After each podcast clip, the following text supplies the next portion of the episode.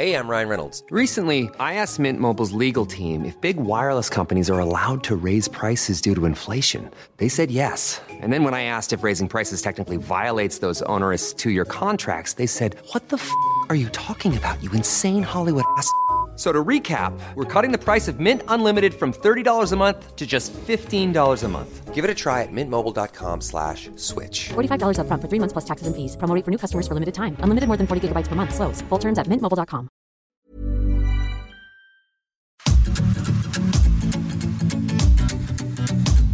GastroLab es un lugar donde cabemos todos.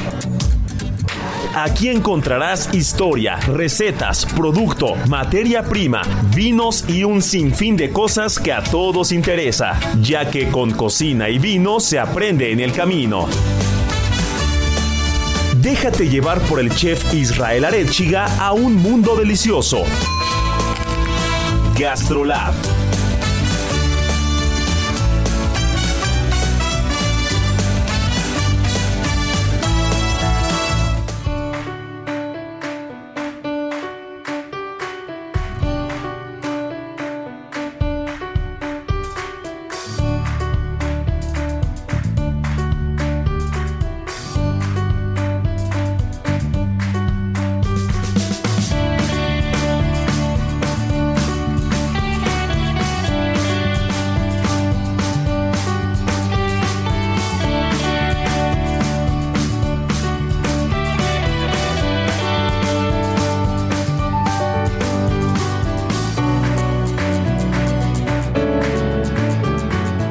amigos, ¿cómo están? Ya es fin de semana, están escuchando muy bien, ya estamos en la cabina, Marianita Ruiz, Miriam Lira, Beto de producción, ya estamos todos aquí y estamos muy contentos, muy felices porque los mexicanos y las mexicanas siguen rompiéndola en el extranjero. Tenemos una mexicana fregona este fin de semana que está poniendo el nombre de México, que está poniendo los ingredientes, que es la guardiana de los ingredientes mexicanos, nada más y nada menos que en Roma. Y eso, mi querida Miriam Lira, editora de Gastrolab, lo tenemos que celebrar y eso ocupa las páginas que salieron justo este viernes de Gastrolab, porque me pareció muy interesante y sobre todo me pareció que, que si bien es alguien que no tiene tanta relevancia mediática, muy pronto la va a tener porque está ocupando un lugar muy importante en la gastronomía mexicana, con, con, un escaparate en un país como Italia y en una ciudad como Roma, que si de gastronomía se habla, se pintan aparte. ¿Cómo están amigos? Pues ya lo dijo el chef, qué bonita presentación para la gran Lina Jiménez. Ahorita les vamos a platicar de esta chef mexicana chilanga que se fue a conquistar Roma, que se fue a conquistar Italia y que como dices le está rompiendo en grande. Y es que qué bárbaro, porque me encanta que, empecemos así hablando de, de, de estas personalidades del programa, porque de verdad que son una inspiración para todos, porque no es una chef que tenga estrellas Michelin, no es una chef que tenga un restaurante de manteles largos en Roma, tiene una taquería que se llama El Jalapeño, pero qué bárbara, se ha dado a la tarea a ponerse las pilas, a buscar ingredientes mexicanos tan lejos y enaltecer los sabores de su patria, ¿no? Y eso creo que siempre es súper loable y, y, estamos muy agradecidos también con ella de que ponga el, el nombre de México en alto, la verdad es y, que sí. Y, a mí me encanta que, que, el mexicano, como siempre, y el chilango también, eh, tenemos mucho eso de, de, de no nos podemos estar quietos. Sí, ¿no? Tenemos que estar movidos, tenemos que estar haciendo muchas cosas, no nos podemos quedar tranquilos, nunca. Nunca. Somos, somos proactivos, somos eh, hiperactivos por naturaleza, ¿no? Y, y, el frenesí de esta ciudad y, el frenesí de la gastronomía de este país, en la que puedes comer muy bien en cualquier esquina, en alguna fonda, en un restaurante, en un mercado, o, realmente puedes comer bien en donde sea. En, ahora sí que en cualquier casa se come muy bien. Creo que, creo que eso te da como una ventaja y te da eh, como un chip diferente al momento de hablar de la cocina y de hablar de los ingredientes mexicanos. Y nada más y nada menos, Lina se está poniendo a organizar un festival. Sí, ¿No? Y, sí, y- sí, y sí. eso le ha dado una relevancia muy particular que le ha llevado a ser la embajadora de la cocina mexicana en Roma. Exactamente, y eso es importantísimo, porque no solamente fue como, ay, bueno, ya abro mi taquería, el jalapeño en Roma, enamoro a todos con tacos, ya sabes, al pastor o sabores súper mexicanos, chapulines y tal, sino se dio a la tarea de llevarlo mucho más allá con un festival que está organizando. Es el primer festival gastronómico de comida tradicional Casa México en Roma y que bueno, va a tener a un estado chiquitito de invitado, un estado mexicano, que va a ser Colima, y va a llevar todos estos ingredientes tan emblemáticos de ese estado tan chiquito pero tan rico, para que la gente se enamore más allá, sabes, de, del taco al pastor, ¿no? Que no solamente digan los extranjeros o, en su caso los italianos, pues México son tacos, sino que conozcan otras facetas que hay en México que son muy ricas y pues que conozcan más acerca de esta gastronomía. Por ejemplo, la sal. Enamorarlos a través de la sal de Comilima, que ya les hemos platicado mucho de esa sal, pero su principal función es este subirle el, el nivel a los sabores, este no no taparlos con esta salinidad, sino exaltar más bien el sabor. Sí, potencializar los sabores, ¿no? Exacto, tal. ustedes utilizan sal de Colima en cualquier cosa y van a saber que tienen un sabor mucho más explosivo en lengua y en el paladar y tal, ¿no? Entonces, eso por un lado, las parotas, que también son un ingrediente que se ocupan poco en, en- en- en- en toda la República, pero que en Colima son emblemáticos. Entonces, también vamos a estar viendo platillos con parotas, se hacen incluso hasta ceviches. Y para quien nos esté escuchando, ¿qué es, qué es una parota? Mi querida Miri, porque estoy seguro que más de uno está con cara de what. Una parota es una semilla que, que se da en estos árboles de parota. Son verdes, enormes y Que son- tienen una madera preciosa los que- árboles. sí, los árboles de parota son espectaculares. Ahora muy de moda, ¿no? Hacer muebles y tal. Pero bueno, esta semilla se ocupa y es, es muy dinámica. Se, se llega a poner hasta en huevitos, en guisos. Te digo que se hacen hasta, hasta ceviches, este, aguachiles. O sea, es súper, súper, este, pues versátil. Es un ingrediente muy versátil. Y hablando de ceviches y aguachiles, estoy seguro que vas a tocar uno de los productos que sin ese no sabrían igual y es el limón de Colima. Exactamente. El limón con semilla de Colima es fundamental para la cocina no solamente de ese estado que es chiquito pero picoso, sino, sino la cocina del Pacífico en general. ¿no? Yo, no, yo no me imagino un aguachile sinaloense sin un buen limón de Colima, por ejemplo. Sí, sí, sí, importantísimo. Que últimamente el estado de Colima tuvo, tuvo muchos problemas por una plaga que tuvieron y se fueron infectando muchos limoncitos. Es por ello también la importancia de hablar de ellos, de que se consuman para ayudar a los productores y que se siga enalteciendo pues este tipo de, ingredientes, ¿no? Que no se dejen morir y que realmente vayamos a los mercados y preguntemos, oye, ¿de dónde viene este limoncito y tal? Y se encuentran de Colima, no los dejen de comprar porque de verdad necesitan el apoyo. Pero también va a estar muy presente eh, este ingrediente, ¿no? El limón. Y pues gracias a todo el impulso que ella le ha dado a los ingredientes mexicanos, porque se va a los mercados y ha encontrado desde aguacate, cilantro, limones y tal, chiles de todo tipo. Y pues ella se ha dado a la tarea de justamente de platicar con todos estos proveedores que encuentra y hablarles del producto mexicano, ¿no? También un poco, pues ver de dónde vienen sus ingredientes y, e insistirles, ¿no? En, en- en la versatilidad, en lo rico que son los productos mexicanos y eso lo hizo, la hizo acreedora por el gobierno italiano de un premio muy importante que se llama Wine Food and Travel. Y, y bueno, en el jurado están chefs, están sibaritas y demás. Y la seleccionaron a ella no solamente por, por toda su labor, sino también la trayectoria que ella tiene en, en Roma y en Italia, ¿no? Entonces, pues sí es un personaje al que le tenemos que estar siguiendo la pista porque vamos a escuchar mucho de ella, no solamente por su taquería, sino por el impulso que le da pues a todos los ingredientes y a estos festivales que está empezando a hacer. Digo, es el primero, es el primero, ya se agarró al estado de Colima como, como primer actor, pero después estaremos viendo un Oaxaca, un Veracruz y tal, ¿no? Entonces hay que estar muy al pendientes de todo lo que haga. Y también van a participar las mujeres de fuego. Así ¿no? es. Van a participar las mujeres de fuego, va a participar el chef Marco Antonio Cerón de Texcoco. Así es. O sea, la, la difusión va a estar muy presente en ese evento, que dicho sea de paso, va a ser en el 15 de septiembre. No, o sea, mejor marco no puede tener Exacto. para poder hacer ese festival. Y una de las cosas que más me llama la atención y que leía justo en las páginas de Gastrolab en la entrevista es que que qué bien eh, qué bien desarrolla o qué bien puede igualar, digamos, de alguna manera, la manera en la que los italianos defienden la cocina tradicional y la manera en la que ella y los mexicanos defendemos nuestra cocina tradicional. Exacto. ¿No? Entonces, eh, eso, eso ella lo deja muy en claro y ahí encuentra esas similitudes, ¿no?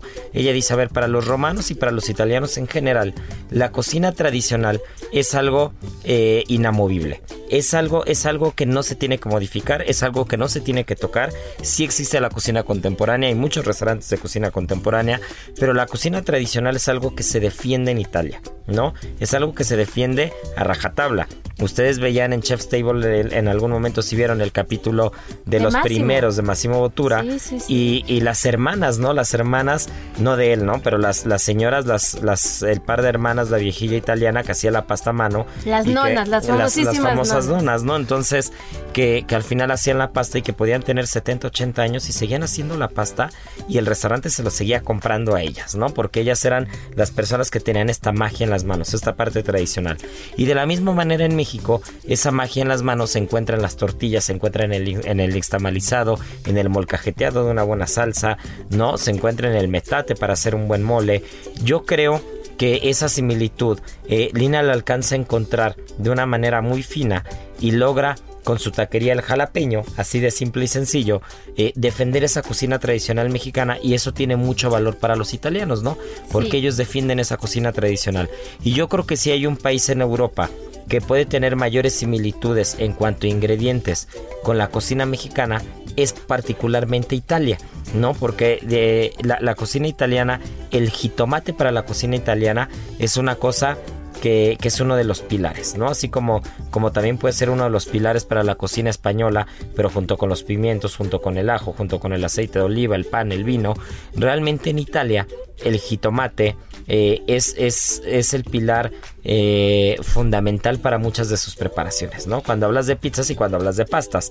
Y en México una buena salsa, ya sea con tomate o jitomate, es, es fundamental, ¿no? Exacto, y justo eso nos decía, ¿no? Que los italianos realmente aceptan los sabores mexicanos con muchísimo gusto, ¿no? Y ella me encanta que dice de repente, yo me siento como, como si fuera una gladiadora victoriosa saliendo del coliseo cada vez que veo la cara de un italiano así volverse loco por un taco, por ejemplo, ¿no?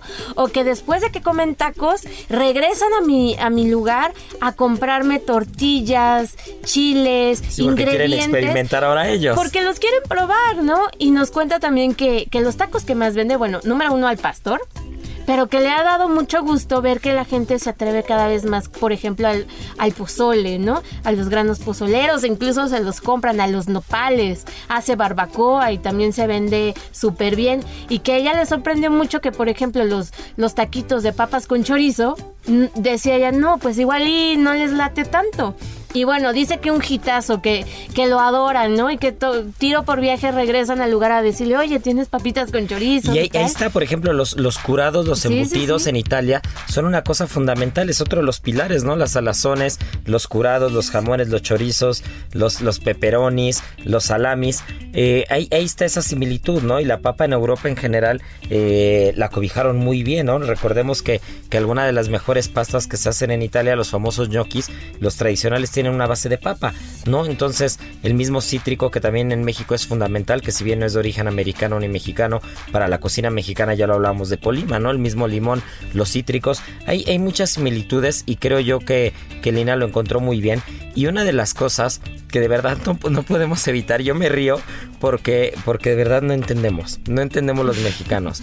Pero eh, tuve oportunidad de estar fuera hace, hace la semana pasada, estuve fuera de México y no puedo evitar caer en una taquería. De o sea, no, no puedo, pero de verdad me he llevado los mayo- las mayores sorpresas y los mayores fiascos de muchos viajes con taquerías. ¿Y qué tal te Los esta? peores tacos que he comido en mi vida los probé en Japón. Los peores.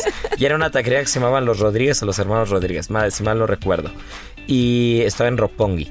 Y aquí eh, estuve en París y probamos unos tacos en París, no me acuerdo cómo se llamaban.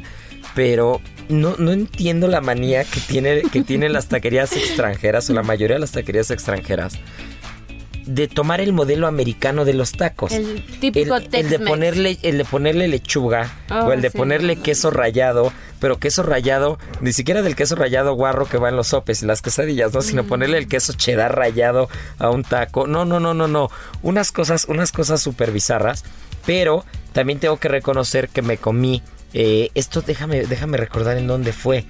Creo que fue, no sé si fue País Vasco o Barcelona, pero me comí un taco de cochinita pibil que estaba mejor ¿Cómo? que mucha cochinita, muchas cochinitas pibiles que he probado en México. No, pues es que el Eso sí. cocinero que pero se- la, pero la que tortilla se rompía, ¿no? Porque no estaba, lugar. la tortilla se rompía porque no era una tortilla nixtamalizada como Dios manda. Claro. No, entonces la tortilla era un desastre, pero la cochinita pibil estaba bien buena. Es que es bien difícil que lleven sus propios ingredientes o ingredientes auténticos a sus países.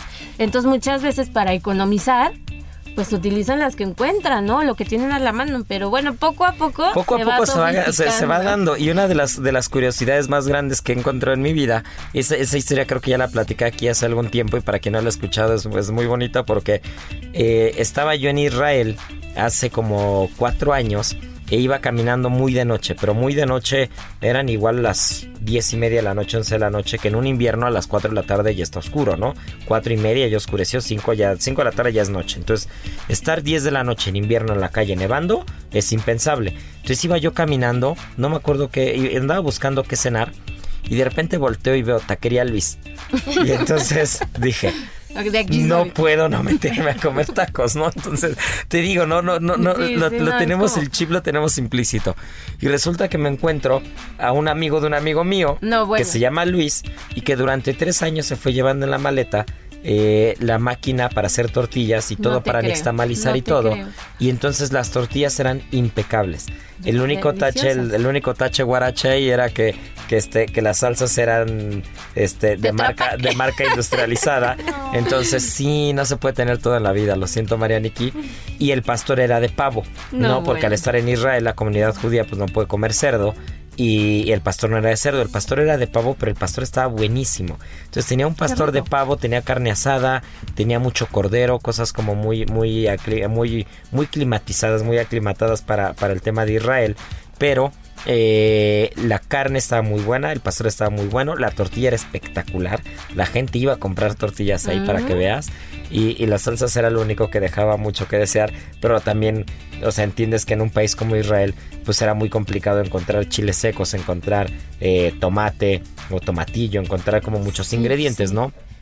Pero, pero me, me da mucha risa porque si yo estuviera caminando por las calles de Roma, nunca me he encontrado una taquería en Roma. He estado en Roma dos o tres veces y nunca me he encontrado una taquería. Pues Pero si me lo hubiera una, encontrado, si me lo hubiera encontrado, así acabara de comer pasta o pizza o lo que fuera, una Al milanesa, un osobuco, lo que fuera, Claro. mínimo me pedía Sí, dos sí, o tres de pastor. sí, es que la ¿no? curiosidad ha de ser increíble, ¿no? Y me recuerda un no poco al éxito, de- me recuerda un poco al éxito de esta taquería en Alemania que se abrió, si mal no recuerdo, en Berlín, que se llama Oso, Oso Claro, con una S nada más, cierto. Y que, que se volvió famosa y salió en, toda- en todos los noticieros de México Por las porque colas por las colas colas que se hacían en. Berlín Sí, sí, sí. de gente que quería comer en el trompo del taco al pastor, ¿no? No solamente del que ya había viajado a México, porque una, una cosa es verdad, ¿eh?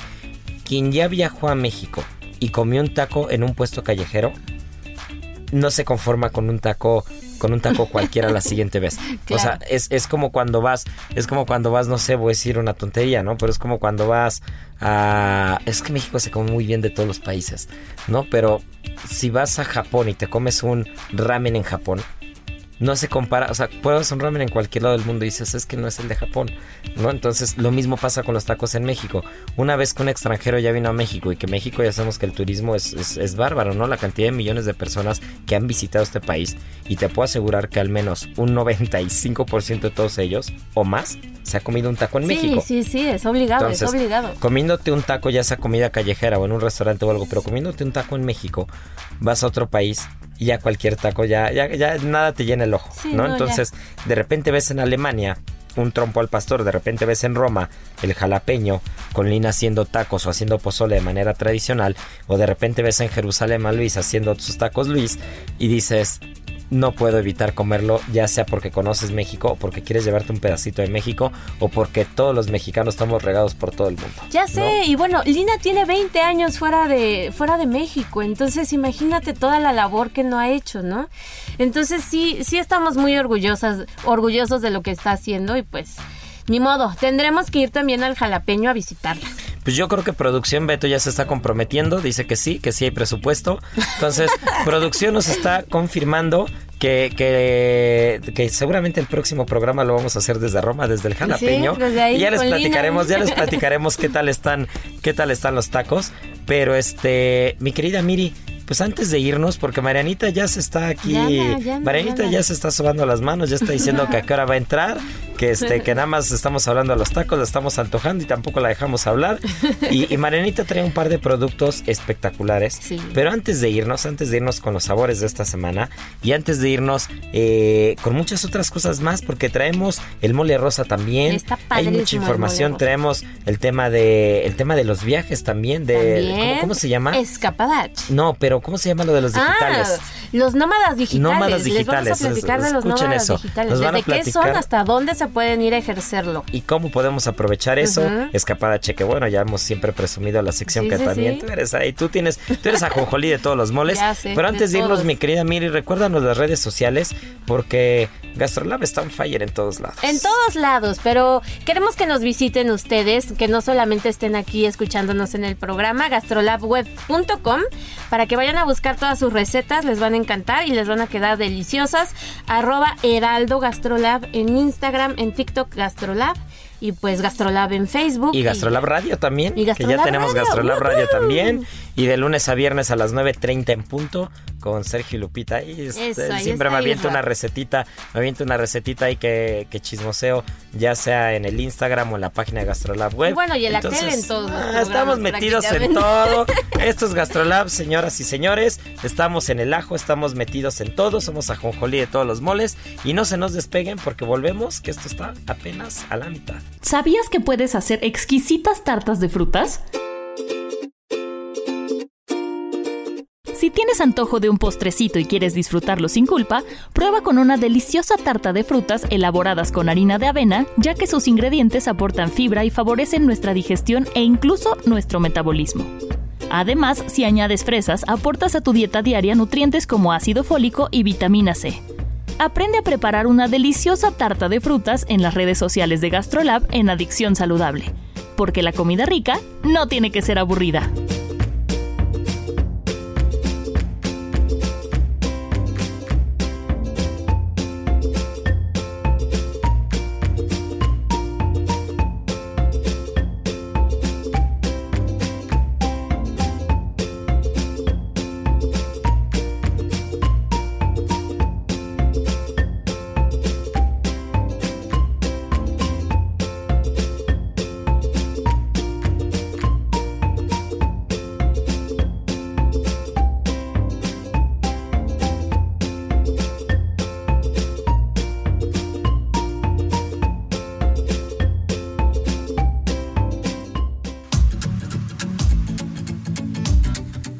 Gastrolab, el lugar donde cabemos todos.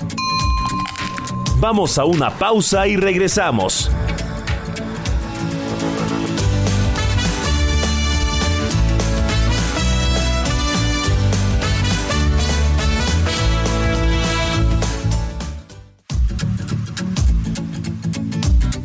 Gastrolab, el lugar donde cabemos todos. Estamos de regreso.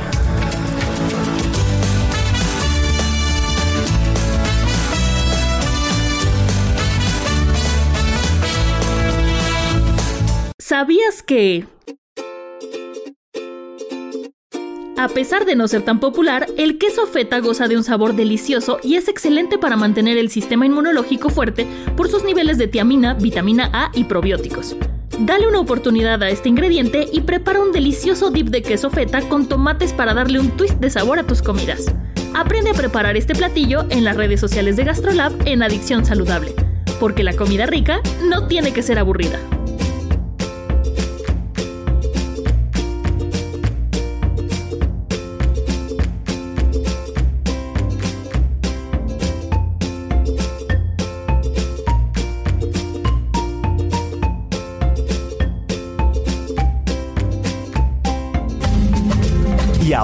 El sabor oculto.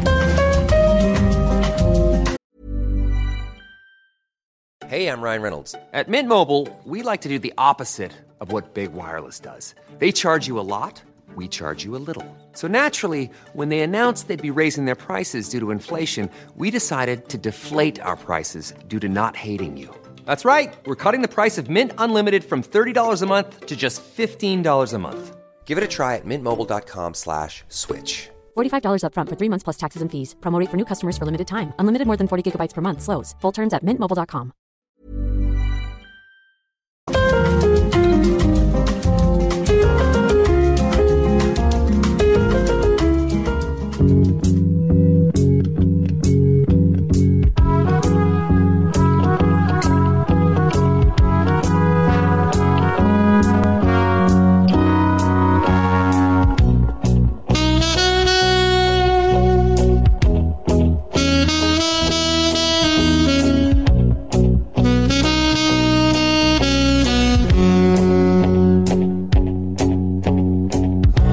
pues ya estamos de regreso y la cabina de por sí, el clima está bien loco, a veces hace calor, a veces hace frío, amanece nublado, pero la cabina está que arde.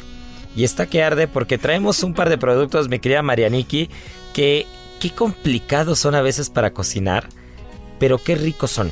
A mí me encanta, tengo que reconocer que al principio le tenía como, como mucha, como, como mucha distancia, eh, sobre todo las coles de Bruselas. Y, y después una vez que las probé y me gustaron como frititas y, y así grasositas, me volví fan. Así que mi querida Marianiki, ¿qué nos traes? Sí, hoy les voy a platicar de dos productos de la misma familia, que es la familia de los nabos. Uno va a ser la col de Bruselas y el otro el colinabo. Entonces, eh, las coles de Bruselas las pueden encontrar también con otro nombre que es Versa. Y en la época romana se cultivaban en la parte de Italia. Entonces, después con el ir y venir del producto, la col de Bruselas que, que conocemos como tal ahora mismo eh, nace en 1200, pero se hizo popular eh, hasta el siglo XIX eh, y la parte en la que fue como más famosa o fue más aceptada fue en la parte de los Países Bajos, porque aparte, eh, en especial esta col, acepta muy bien el frío por sus características. Como tiene un, tallo eh, grueso y es alto, que es más o menos entre 30 y 70 centímetros, hace que eh, soporte bastante bien los fríos y pues se da muy bien como en toda esta área de los Países Bajos. Se dice, o más bien eh, han encontrado, que el nombre se lo dio Carlos Linneo, que era un científico sueco, también era zoólogo y pocas cosas más y él fue quien lo eh, bautizó. Y esta misma persona también fue quien describió el colinagua, pero ya les voy a platicar más, más al rato. Eh, las coles de Bruselas existen dos tipos. Una es la verde, la que conocemos todo, todo el mundo. Y eh, ahora pues con tanta cosa moderna que tenemos le podemos encontrar todo el año. Pero la mejor época del año es de otoño a invierno. Y dependiendo del tipo que sea, es como la mejor eh, temporada que tengan. Pero la variedad morada, que la verdad es que aquí en México no la conocemos, o no sé si alguien la haya visto, pero en particular yo no, Yo tampoco. al menos aquí en México, esa es la de mejor sabor, pero eh, es la de menos disponibilidad y es así solamente es de otoño e invierno. Eh, y luego otro dato curioso de, de esta, de esta verdura es que como pues pertenece al clima frío, es normalmente las venden congeladas. Pero para poderlas congelar primero tienes que blanquearla y ya luego las congelan y así es como las comercializan. Que ahí les voy a dar yo un tip aprovechando para cuando tienen alguna verdura que hay que blanquear. Siempre es fundamental que, que haya como un que haya coherencia con el grado de dureza de las verduras. No todas las verduras se tienen que blanquear de la misma manera y no todas las verduras aguantan congelación o no todas las verduras aguantan un blanqueado antes. Normalmente si tienen alguna verdura de textura muy firme, por ejemplo una alcachofa, el corazón de una alcachofa o esta col de Bruselas, la pueden blanquear antes y después congelarla. Pero si es de textura muy blanda, como por ejemplo un espárrago, no se les vaya a ocurrir blanquearlo antes y después congelarlo, porque cuando lo descongelen va a quedar totalmente aguado, casi hecho puré, ¿no? Mm, Entonces, ese es un dato, ese es un dato curioso. Otro dato curioso es si le ponen 20 gramos de sal por litro de agua, el punto de sal queda perfecto. y siempre tienen que poner agua con hielo saliendo de la blanqueada, no agua nada más, no a temperatura ambiente. Sacas del agua caliente y metes en agua con hielo y eso va a ayudar a que mantenga una textura firme y el color fijado. ahí, está el, comercial, paréntesis, ahora sí, Marianita. Y en plena temporada están para que ahorita vayan y lo apliquen. No hay pretexto, no hay pretexto. Y bueno, esta verdura tiene un, compuesto químico que se llama glucosinolato, que es lo que le da el sabor amargo y picante tan característico. Pero también han descubierto que este compuesto químico es lo que hace que esta verdura en particular tenga bastantes propiedades anticancerígenas. Y por otra parte, eh, también tiene un nivel muy elevado de celulosa. Esto es o más bien todas las verduras que tengan tanta celulosa es que tienes que cocinarlo para poder para que el cuerpo humano lo pueda digerir. O sea, la col de Bruselas normalmente no, no la comemos cruda, ¿no? Eh, tiene el 90% de agua y eh, esta verdura, si te pasas de cocción, le matas todos los nutrientes. Entonces hay que ser como bastante cuidadosos en eso. Y otra cosa también importante si quieren hacer col de Bruselas es que la mejor forma de cocinarla siempre es al vapor y cuando la quieran cocinar para que les quede como en el punto, en la parte de abajo del tallito hay que hacerle una cruz. Como ah, porque como está muy porosa, por ahí se como que se va todo el vapor y les mm. queda al punto. Ah, eso está súper bien, porque aparte luego justo esa parte es como muy dura. No es como muy firme. Ahora yo les diría que si tienen ya una col de Bruselas blanqueada y después la meten así como que la parten en cruz pero por arriba, como que la van a deshojar pero no por completo, como si fueran a hacer una flor de cebolla que se mete en tempura y se fríe. así la meten a la freidora, la sacan y le ponen salsa sriracha. Ah, sí, qué rico. Eso, eso está, eso es una locura. ¿No? Todo con salsa sriracha, que es muy rico. Ay, es buenísimo. La salsa sriracha nos viene, nos viene a alegrar la vida. Y luego eh, hay una como un, una, especie de híbrido que nace a partir de, la col de Bruselas que se llama Flower Sprout, que es como la unión de las dos.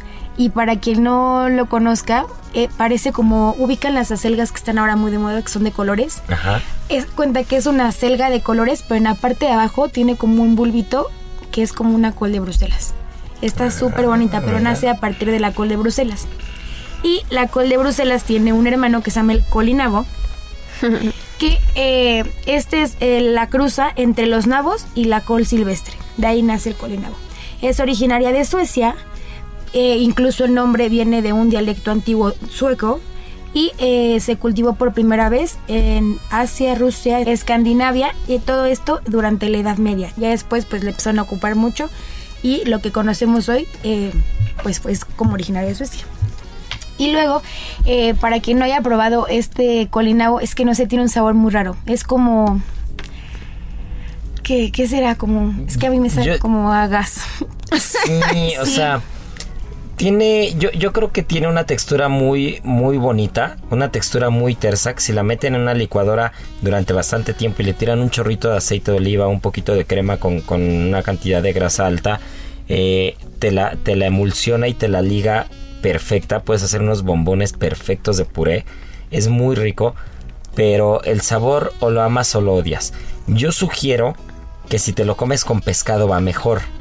Yo sí creo que es un sabor que si lo combinas con un pescado blanco, con un robalo, con un guachinango, con un mero, con un extraviado, va muy bien porque si bien como dice Marianita tiene un sabor, a ti te recuerda un poco como a gas, pero yo, yo digo que no, yo digo que, que tiene es que a gas, a mí, por ejemplo, yo para pensar en un, en un, olor o aroma a gases, o el hongo shiitake o la trufa blanca. No, para mí eso es lo que huele a gas.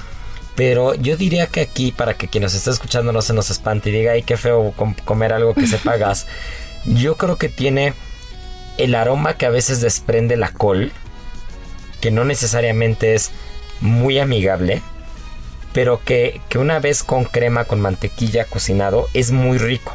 Entonces, creo que, creo que hay que animarse. Si ven un colinabo o un apionabo, si lo llegan a encontrar, el apionabo es más anisado, por ejemplo, y es más acuoso. Entonces, si lo llegan a encontrar, o tupinabo, que es la, el alcachofa de Jerusalén, si llegan a encontrar alguno de estos tubérculos, no duden en comprarlos, hervirlos, Después de hervido o blanqueado, lo meten al horno con mantequilla, aceite de oliva, sal, pimienta, envuelto en papel aluminio.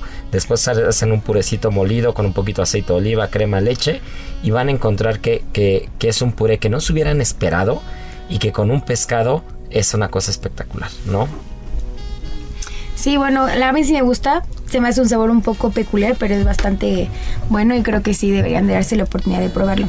Y pues sí, justamente este, pues esta verdura se cultiva por su raíz y por las hojas para alimentar al ganado durante el invierno, porque el nabo, eh, más bien el colinabo, pues también al ser de la misma familia de del alcohol de Bruselas también se da muy bien en, las partes frías porque resiste pues los climas tan extremos que ellos tienen. Sí, recordemos que todas las verduras o, estos eh, tubérculos que, crecen abajo de la tierra son de invierno. ¿no? Entonces, lo que crece abajo de la tierra es de invierno y lo que crece arriba de la tierra, pues es de otras épocas. Claro, de hecho se dan en, en partes muy específicas como Gran Bretaña, Canadá, Estados Unidos, sí, son como en, regiones muy específicas y bueno, eh, se tiene registro que la primera persona que empezó a ocupar como el colinabo para usos gastronómicos fue un botánico en 1620 y ya después de ahí él, ya les decía que Carlos Linneo empezó como a, a buscar acerca de esta verdura y a él fue quien la bautizó y en 1768 recibe el grado de especie por todas las características organolépticas que tenía. Eh, ya después eh, dicen que no, que no es una especie, que sí es como una verdura y ya se mantiene así. Y eh, de hecho su sabor, como para ellos dicen que le recuerda un poco al rábano, para nosotros probablemente no, pero según los, las anotaciones que ellos tenían era como parecido al rabo y después se dieron cuenta que pues era un nabo. Y en la Primera Guerra Mundial fue considerado como un alimento de último recurso debido a su escasez. Entonces nada más se lo comían como hervido y era lo que había ahora sí, pues probablemente no muchas personas tienen un recuerdo agradable del colinabo, pero recordarlo. y, y, bueno, como les decía antes, eh, como en Estados Unidos se da muy bien el colinabo, en Nueva York tienen un evento anual internacional que consiste en que se reúnen todos los productores de colinabo y hacen como un lanzamiento de colinabos. Entonces el que llegue más lejos es el que va a ganar y esta celebración empieza con el encendido de un colinabo que se llama Brasica que tiene un monte ubicado en Grecia.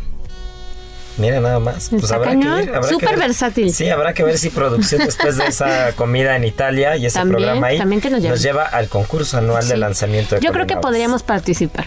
Pues Siento que seríamos buenos. Yo creo que podríamos. Y si no, comiendo ganamos. Comiendo, lanzándolos, no sé, pero comiendo Ir en una, en una esquinita y hirviendo, hirviendo colinamos.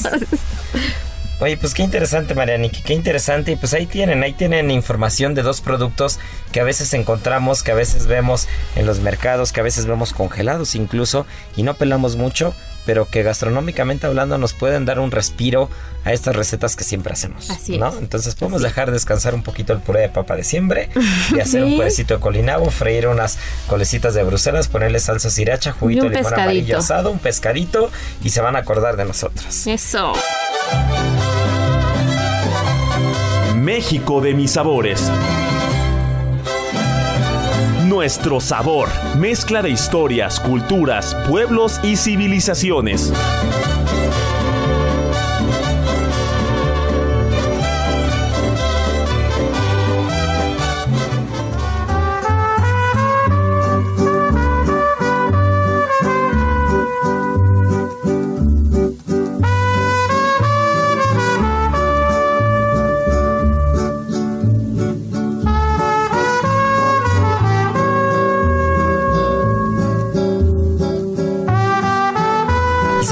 Se va a acordar de nosotros, mi querida Miriam? ¿Quién? Quien sepa hacer mole rosado.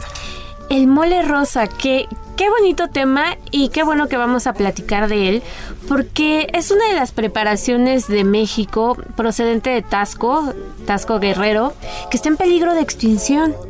Y que bueno, nosotros podríamos ver este platillo y decir, ay, ¿hasta dónde han llegado las modas?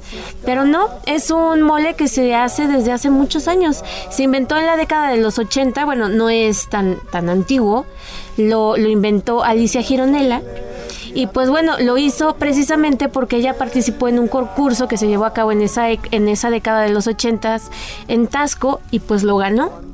Y la particularidad que tiene es que los, los ingredientes no van tatemados. Usa piñón, usa bugambilias, usa rosas, incluso algunas preparaciones, betabel para que tenga este color.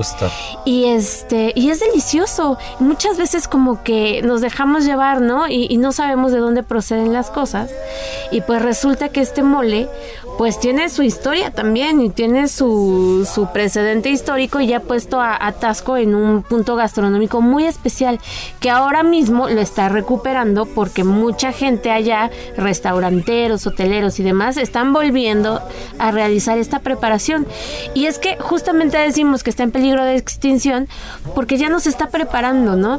O sea, sí lo crearon y tal, muy rico, muy bonito, pero a las personas que Alice enseñó a hacer este mole, pues empezaron a dejar de, prepararlo, ¿no? Y se dejó pues en manos de muy poca gente la preparación original. Y ahora pues restaurantes como La Hacienda allá en Taxco Guerrero pues empiezan otra vez a retomarlo y pues ahora que vayan no dejen de visitar alguno de estos lugares que lo preparan para que puedan conocer más de qué va. Sí, no, y recordemos que las recetas se tienen que transmitir de generación en generación, ¿no? Esa es una obligación que tenemos no solamente los cocineros y como cocineros, sino también como mexicanos, como comelones, como gente que nos gusta la buena cocina. Y, creo que Alicia Gironella fue una de las grandes...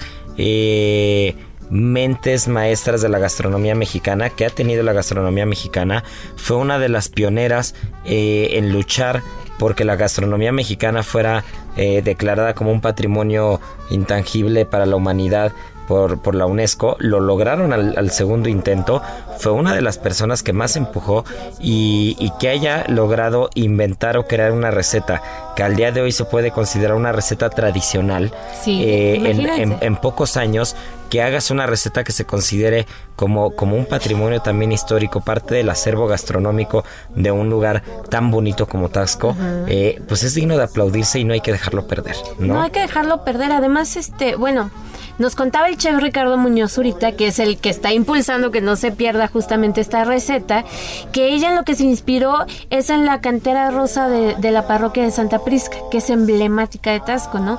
Entonces, o sea, sí imagínense como el momento en el que ella está caminando por estas calles coloniales hermosas y tal, y e inspirada en estos moles tradicionales mexicanos se le ocurre preparar uno rosa, ¿no? O sea, es como, sí es sí es súper innovador y es, es, es como cambiarte el chip totalmente, ¿no? Porque es romper con, eh, pues, la elaboración tradicional de un mole que es muchísimos ingredientes tatemados que llegan muchos de ellos casi rozando el color negro o muy oscuro y decirle, vamos a cambiarlo, ¿no? Vamos a darle un toque diferente. Diferente, claro, em, que podamos también degustar con, con, con, más proteínas, dar otros sabores, utilizar piñones, utilizar rosas, utilizar bugambilias y lo logró.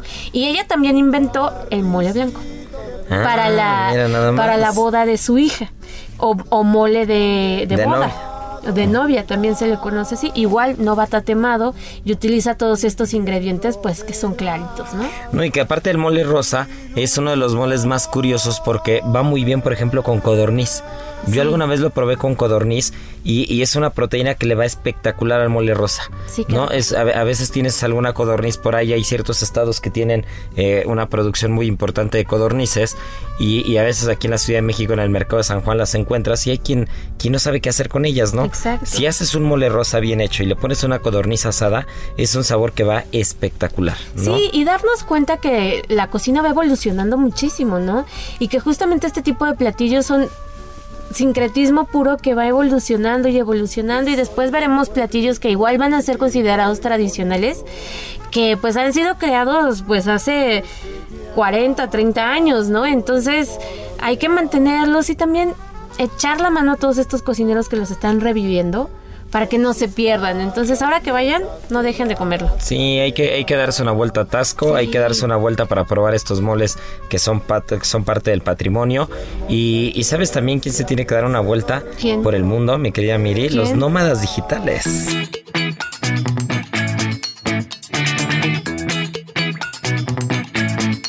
GastroLab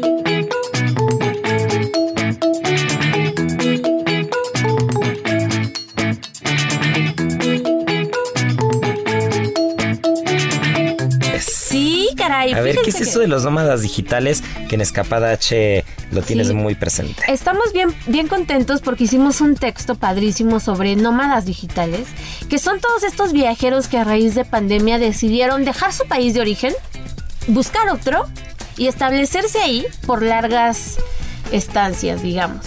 Y es que está impresionante, pero 75% de las personas, de acuerdo con Airbnb, están desde 2018 a la fecha buscan de esto, este tipo de viajeros buscan quedarse en estancias largas en otros países. Y esto ha obligado a muchísimas naciones del mundo a generar visas especiales para que estos viajeros puedan permanecer pueden ser desde seis meses hasta tres años por ejemplo sin necesidad de De tener que de estar tener- saliendo cada seis meses del país. Exactamente. Y o de permanecer fuera un rato. Un trabajo fijo en esa nación, ¿sabes? Entonces les dan estas facilidades que son, por ejemplo, no sé, demostrar que tienes un trabajo estable, este, demostrar tu nacionalidad, em, no sé, te dan facilidades para que puedas rentar una casa en ese país por, un- por, por un, Por stand, periodo, por un periodo largo. Eh, incluso hay países este, como Costa Rica que te dejan abrir cuentas bancarias, que, o sea, realmente se está convirtiendo eh, pues en una tendencia, ¿no? Y que el teletrabajo nos ha dado toda esta panorámica de que realmente puedes hacer lo que quieras en donde estés. O sea, puedes llevar en la mochila la computadora y ahora sí que casi casi a la orilla del mar, la sacas, te conectas y ahí trabajas, ¿no? Y pues así está esta cuestión de los nómadas digitales. Tenemos algunos países que, que, que son muy, pues... mm, Nómada digital friendly. Exactamente. Por ejemplo, Colombia da muchísimas facilidades. Es un país que no es tan caro para vivir. Tiene un clima increíble. Entonces, es una de las opciones que les damos. Buenos Aires, Argentina, que es un- una ciudad con muchísima Qué cultura. bonita ciudad y qué bien se come. Exactamente, y que te puedes mover para muchos lados este con facilidad, ¿no? Y que también el gobierno de Argentina da pues estas estas visas especiales para los viajeros. En México, pues bueno, Playa del Carmen, todo el mundo está yendo, volteando hacia allá porque pues es el paraíso del Caribe. Te rentas un cochecito y te vas a disfrutar de toda la Riviera Maya y Oaxaca. La gente está viajando hacia Oaxaca. Todos los extranjeros se establecen para allá y la Ciudad de México, obviamente. Si ustedes viven en Ciudad de México y se han dado una vuelta por la Roma, la Condesa, se sorprenderán de la cantidad de extranjeros que ya están. O sea, parece que ya el idioma oficial es el inglés por esas zonas de la ciudad, ¿no? Hay sus pros, sus contras. Muchos nos dirán muchísimas, muchísimas este, Sí, habrá, cosas. habrá que meterse ahí como, como en los temas muy a fondo y puntuales de cada cosa, ¿no? Lo que es la gentrificación, Exacto. lo que, o sea, hay, hay como muchas cosas, hay dos caras de la moneda, pero mi querida Miri, yo creo que nos vamos a dar a la tarea de traernos a alguien experto en eso, en Sí, viajes, que nos platique sí, un poco de eso, nos platique de los pros y contras, y, y nosotros, mi querida Miri, tenemos que dar la adivinanza del día porque el programa ya se nos fue. Eh,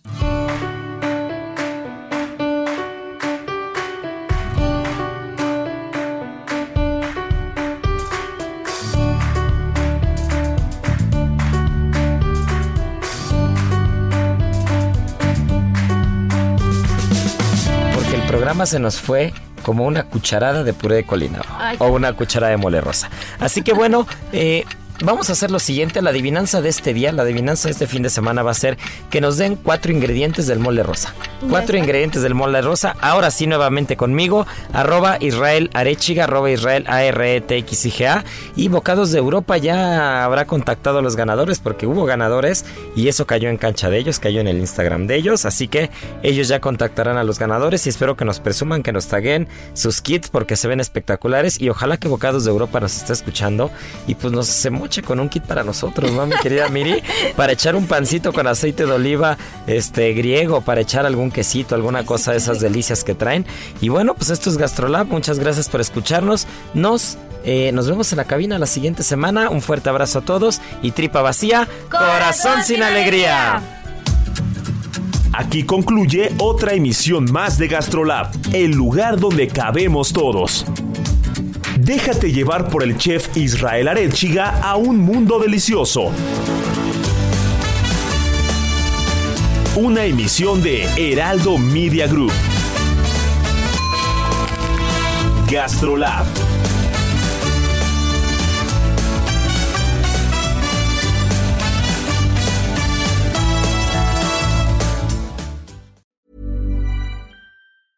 Spring, is that you? Warmer temps mean new Allbirds styles. Meet the Superlight Collection, the lightest ever shoes from Allbirds, now in fresh colors. These must have travel shoes have a lighter than air feel and barely their fit that made them the most packable shoes ever. That means more comfort and less baggage. Try the Superlight Tree Runner with a cushy foam midsole and breathable eucalyptus fiber upper. Plus, they're comfy right out of the box. So, what can you do in a Superlight shoe? What can't you do is the better question. And because they're super packable, the real question is where are you taking them? Experience how Allbirds redefines comfort. Visit allbirds.com and use code SUPER24 for a free pair of socks with a purchase of $48 or more. That's A L L B I R D S.com code SUPER24.